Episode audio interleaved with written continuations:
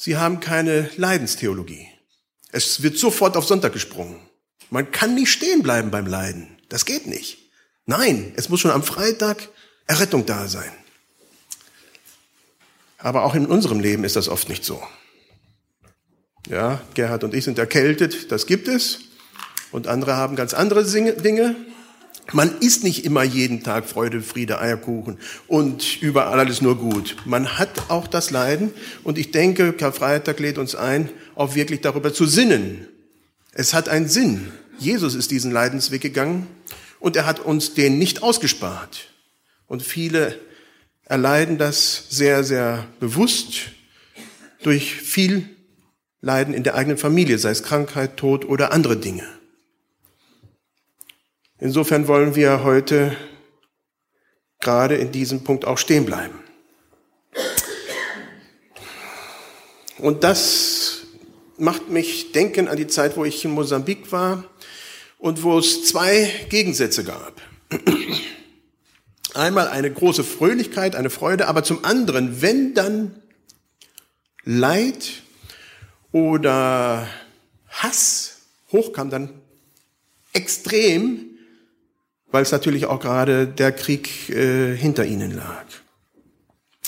Ich hatte schon mal erzählt, aber einmal war ich so im Gottesdienst, es war kein Gottesdienst, es war eine Lehrwoche in einer Gemeinde. Und da wurden zwei Leute abgeführt, Gefangene, so wie Galeerensklaven, gefangen hinten an Ketten und an Füßen, die hatten was gestohlen gehabt. Nicht das erste Mal. Und irgendwann äh, war es dann soweit. Und das war so ein Zeichen, wenn, wenn, dann war es gleich überbordend. Oder das andere Mal, wo bei uns direkt fast äh, ja 200 Meter vielleicht von unserem Haus, da war einer, der die Kneipenruhe immer wieder gestört hat und irgendwann hatten die Leute die Nase satt, Nase voll und haben den dann umbringen lassen und dann lagen die Leichenteile alle am nächsten Morgen äh, verstreut auf dem Schulweg für die Kinder. Was will ich damit sagen? Vielleicht erschrecke ich euch. Und vielleicht will ich auch genau das. Wir sind das gar nicht gewohnt. Wir tun uns schwer, wenn wir von Spanien und äh, Stierkämpfen hören. Zumindest die Frauen wahrscheinlich eher mehr. Die Männer, vielleicht kitzelt da doch etwas. Aber das ist schon schlimm. Zu Jesu Zeiten war das Alltag. Wir lebten damals zur Zeit Jesu in einer anderen Zeit. Wir in Deutschland sind es nicht gewohnt, mit so einer Gewalt umzugehen, mit so einem Hass. Bei Jesu war es normal. Die brutalen Hinrichtungen von Jesus und von zwei anderen an der Hinrichtungsstätte in Golgatha das waren drei Kreuze von einem Wald von Kreuzen an, auf Golgatha. Das, man hätte das mit einem Wald verwechseln können. Da stand genauso wie im Wald so viele Kreuze wie Bäume im Wald. Es war furchtbar. Das war direkt vor den Stadttoren. Jedes Kind konnte vorbeilaufen und hat es wahrscheinlich auch getan. Es war nichts Außergewöhnliches und doch extrem, extrem brutal. Doch bevor es zur Kreuzigung kam, war die Verurteilung. Und ich lese aus Johannes 19 die Verse 1 bis 7. Da nahm Pilatus Jesus und ließ ihn geißeln. Und diese Soldaten flochten eine Krone aus Dornen und setzten sie auf sein Haupt und legten ihm ein Purpurgewand an. Und traten zu ihm und sprachen, sei gegrüßt, König der Juden, und schlugen ihm ins Gesicht. Da ging Pilatus wieder hinaus und sprach zu ihnen, Seht, ich führe ihn hinaus zu euch, damit ihr erkennt, dass ich keine Schuld an ihn finde.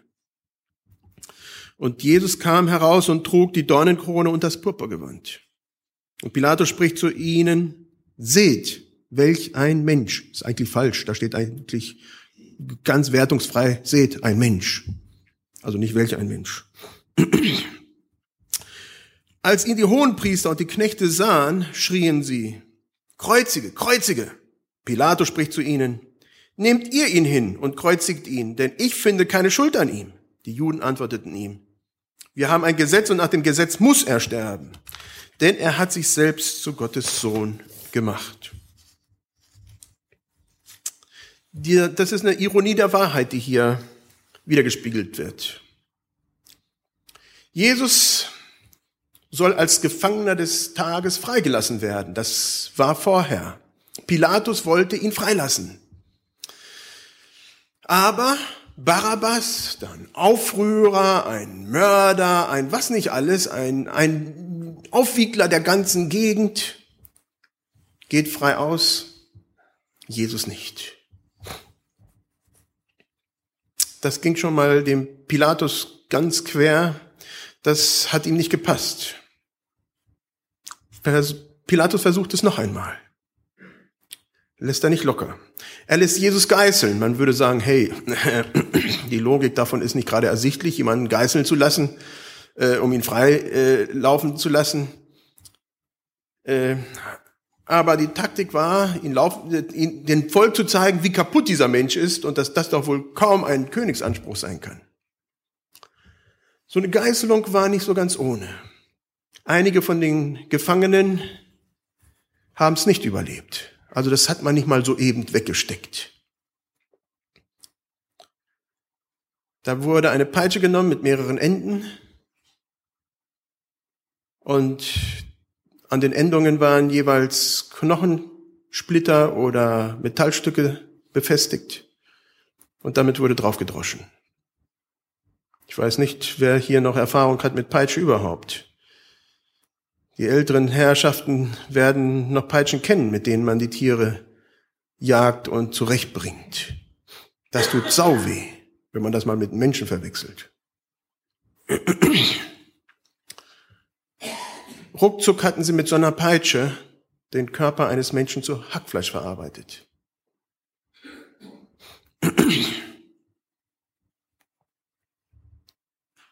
Es war keine schöne Ansicht. Es war nichts Schönes daran. Es war wirklich sehr, sehr schlimm. Aber was Pilatus will, ist ganz klar zu erkennen geben, dieser Mensch hat keinen Königsanspruch. Warum stellt ihr euch so an?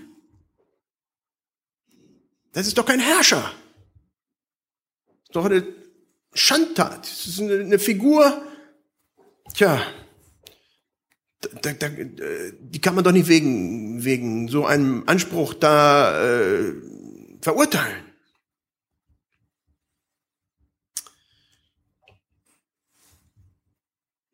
Es ist interessant. Es sind zwei Dinge hier, die ich sehr interessant finde. Warum versucht Pilatus überhaupt Jesus freizukriegen? Pilatus hatte mit Sicherheit keine Skrupel, jemanden in den Tod zu schicken. Das hat er regelmäßig gemacht und mit großer Freude. Er hat durchaus äh, viele von den äh, gläubigeren Juden äh, auch äh, hinrichten lassen, einfach weil es ihm Freude gemacht hat, weil auch er war komplett ungerecht. Pilatus war nicht bekannt dafür, dass er gerecht war. Er hat auf äh, seine Soldaten dahin geschickt, einfach um Leute zu morden. Ohne Grund. Aber seine Frau, die hat ihm gesagt, hey, dieser Jesus, ich habe da einen Traum gehabt. Und insofern, da der Pilatus war halt eben doch äh, in dem Bereich, ja, gottesfürchtig kann man nicht gerade sagen, aber äh, doch hat er geglaubt, dass es was anderes gibt, außer nur das Leben hier auf Erden. Und er hatte da schon ein bisschen Angst. Die zweite Sache, die mir hier auffällt, ist, dass alle Evangelien diese Szene überhaupt nicht hochspielen mit der Geißelung. Das tun wir gerne heute. Man braucht nur an Mel Gibson denken mit seinem Film Die Passion Christi, wie eigentlich nur auf das Leiden Jesu rumgeritten wird. Wird richtig hochstilisiert. Die Evangelien meiden es, diese Situation zu beschreiben. Keiner von denen geht näher drauf ein. Alle wussten, was das war. War nicht etwas, was man hochhält. Es war furchtbar.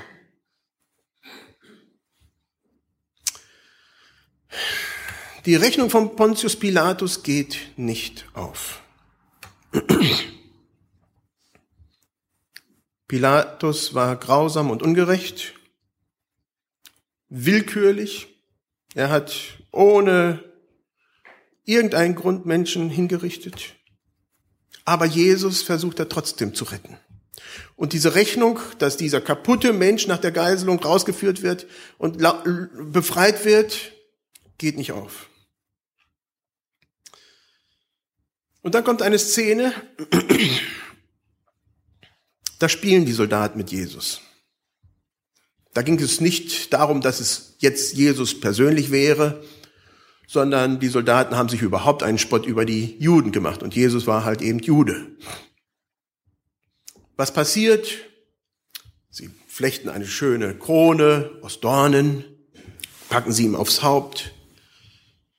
Bestimmt nicht gerade etwas, was man auf dem Kopf haben will, Dornenkrone. Und dann haben sie einen Purpurmantel besorgt. Das war ganz wichtig. Ja, und äh, Zeichen von Macht und Ansehen und Royalität. Und äh, die Offiziere trugen sowas damals. Und insofern war es schon möglich, an so einer, an so einem Gewand dran zu kommen. Den haben sie bestimmt ausgeliehen. Und dann haben sie Jesus gehuldigt. Heil! Dir, Jesus Christus. Heil, König der Juden.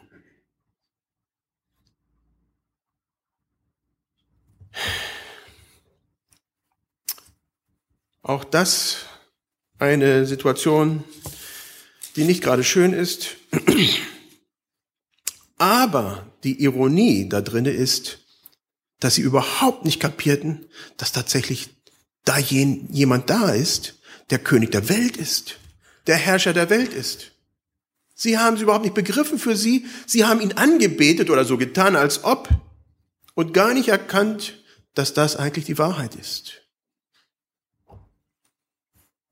Ich möchte eine Minute geben, einfach um Ruhe zu, ruhig zu werden, dass jeder darüber nachdenkt. Wer ist dieser Jesus? Einige beten ihn an, um ihn zu verspotten. Wer ist er für dich?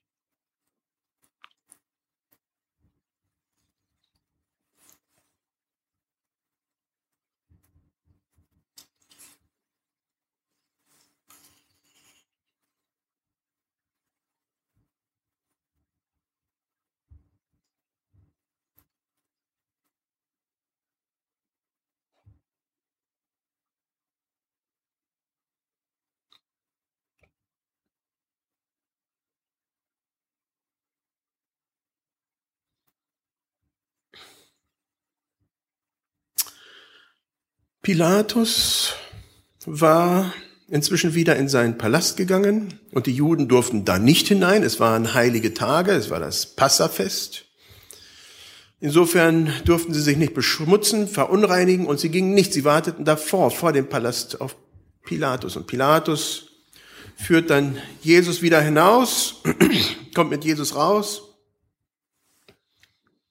und er sagt, er betont nochmal, ich kann an dieser Person nichts finden, was des Todes schuldig ist.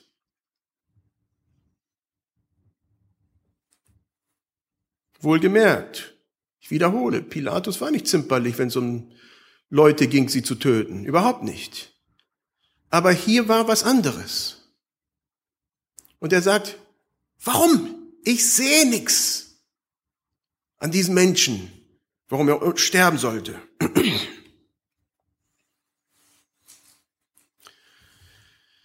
Ein zerschundener Körper bringt er raus, ein kaputter Jesus, Herrschaftsansprüche? Wie denn?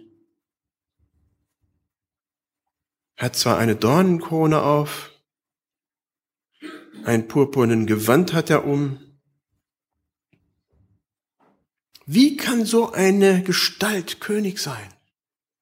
Das war die Anklage, die die Hohenpriester dem Pilatus gebracht hatten. Das ist doch komplett lächerlich. Pilatus stellt Jesus vor die Menge und sagt einfach, seht, ein Mensch.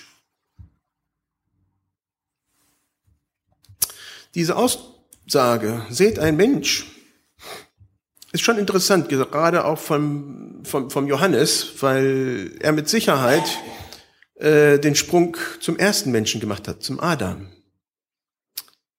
Der erste Mensch, der es verpatzt hat, der es nicht geschafft hat, so zu leben, wie es Gott gefällig gewesen wäre. Und jetzt kommt ein anderer Mensch. Ein anderer Mensch, der einen anderen Weg geht, der bereit ist zu leiden, ein Mensch, der bereit ist, für seine Überzeugungen zu sterben, der weiß, dass es der richtige Weg für ihn ist und der da keine Kompromisse eingeht. Seht ein Mensch. Geißlung, Spott, Hohn lässt er über sich ergehen. Es ist in der Natur Gottes, dass er das Unmögliche möglich macht, dass so ein Mensch, der so kaputt ist, Gott ist. Und dann kommen wir zum Gesetz. Nun kommt langsam aber sicher dann doch ganz zum Ende die Wahrheit ans Licht.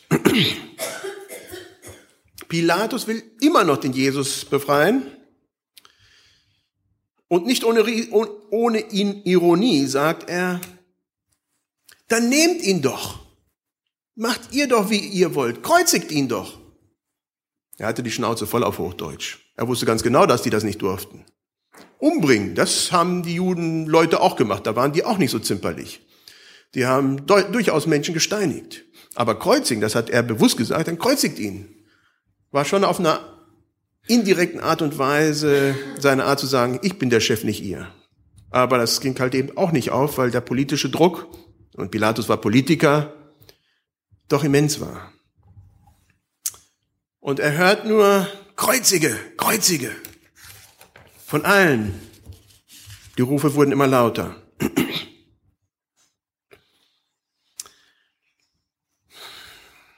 Warum haben nicht die Juden Jesus einfach genommen und umgebracht, ihn gesteinigt, so wie sie es bei anderen taten?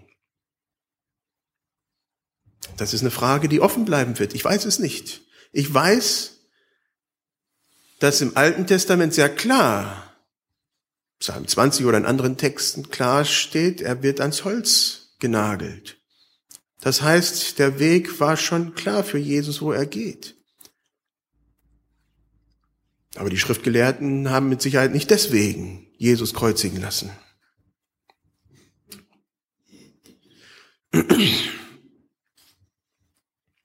Warum musste Jesus von den hohen Priestern dem Pilatus ausgeliefert werden? Jesus ging diesen Weg des Spottes und des Hohnes. Ja, und unser Herr wusste sehr wohl, dass es der Weg sein würde, der ihm vorbestimmt war. Und dann kommt es endlich raus, da sagen die Hohepriester, wir haben ein Gesetz und nach dem Gesetz muss er sterben, denn er hat sich selbst zu Gottes Sohn gemacht. Jetzt, gerade am Ende, wenn alles schon nicht mehr scheinbar nicht mehr klappt, rücken die hohen Priester mit dem tatsächlichen Grund raus. Blasphemie. Bei uns bedeutet das gar nichts, aber inzwischen durch haben wir auch einen Begriff von dem, was Blasphemie bedeuten kann, weil wir das durchaus im Islam immer wieder mal hören. Immer wieder hören wir mal, dass da Überschreitungen sind und dass das ein riesen, ja, ein riesen Skandal gibt. Im Iran werden durchaus auch christliche Pastoren wegen des Blasphemiegesetzes auch hingerichtet. Auch heute. Und genau das war der Punkt. Blasphemie. Jesus behauptet, er wäre Gottes Sohn. Für Pilatus der konnte wahrscheinlich die Welt nicht mehr verstehen. Der war Römer. Ein Gott mehr, so what? Stört doch keinem, da gibt's doch genug. Ein Gott mehr, na nun, ist doch in Ordnung. Was ist das Problem daran? Aber für die Juden war das nicht haltbar. Das war der Grund, warum Jesus ans Kreuz musste. Er hat sich selbst zum Sohn Gottes gemacht. Das ging nicht. Das ging nicht, weil es nicht ging. Heute haben wir es einfacher. Wir haben das Neue Testament. Wir kennen die Geschichte. Und doch haben wir es nicht einfacher, weil die Mehrheit in Deutschland trotzdem sagt, es geht nicht, weil es nicht geht. Er kann nicht Gottes Sohn sein, weil es nicht geht. Wenn es, von Jesu, wenn es um Jesu Herrschaftsanspruch geht, da scheiden sich heute auch noch genauso die Geister wie damals bei Jesus. Hat sich nicht geändert. Wie sieht es bei dir aus? Bei dir ganz persönlich? Wer ist Jesus für dich? Das ist die Frage, die hier gestellt wird. Ist er das, was er ausgibt und sagt, was er ist? Gottes Sohn? Oder ist er das nicht? Kannst du diesen Herrschaftsanspruch akzeptieren? Dann kommt die nächste Frage, inwiefern kann er dein Leben dann bestimmen? Das ist dann die Konsequenz. Heute ist Karfreitag. Ich habe am Anfang gesagt, das geht um Leidenstheologie, mit der wir uns so schwer finden. Und ich merke immer wieder, wenn, auch gerade wenn Christen in Leidenszeit rutschen, dann haben wir keine gute Leidenstheologie. Dann rutschen wir im Keller. Und das ist natürlich ganz selbstverständlich. Das ist auch normal. Aber zu sehen, dass Jesus genau diesen Weg auch gegangen ist. Und manchmal hat man keine Fragen, keine Antworten. Man hat nicht Antworten auf alles. Man hat nicht immer Antworten auf das ganze Leid. Oftmals hat man sie nicht. Jesus hat diesen Weg beschritten. Er ist diesen Weg gegangen des Leidens. Eine scheinbare Person, wo man sagen könnte, da ist nichts, ein Mensch. Mehr nicht. Gescheitert, kaputt, gegeißelt, ans Kreuz geheftet.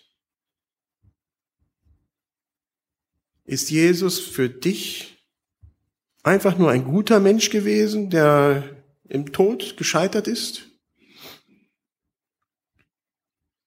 Oder hat er diesen Herrschaftsanspruch in deinem Leben? Zu sagen, okay, ich bin Gottes Sohn und diesen Weg bin ich gegangen. Und er nimmt uns an der Hand und wir gehen mit ihm. Manchmal auch den Weg des Leidens, manchmal auch das ganz normale Leben. Für mich ist Jesus Gottes Sohn. Das war sein Anspruch. Ich habe das für mich akzeptiert und ich habe das auch immer wieder erfahren, dass Jesus in meinem Leben hineinspricht und durchaus Weichenstellungen gibt. Und ich bin darüber froh. Und das wünsche ich mir für jeden Einzelnen, dass ihr das auch für euch so, ja, nehmen könnt und erkennt, ja, dieser Jesus, so wie der Pilatus, der gar nichts mit, mit Gottes Furcht am Hut hat und trotzdem wusste, dass da was anderes hinter war. Und dann den nächsten Schritt zu gehen und zu sagen, okay, dieser Jesus hat Anspruch auf mein Leben.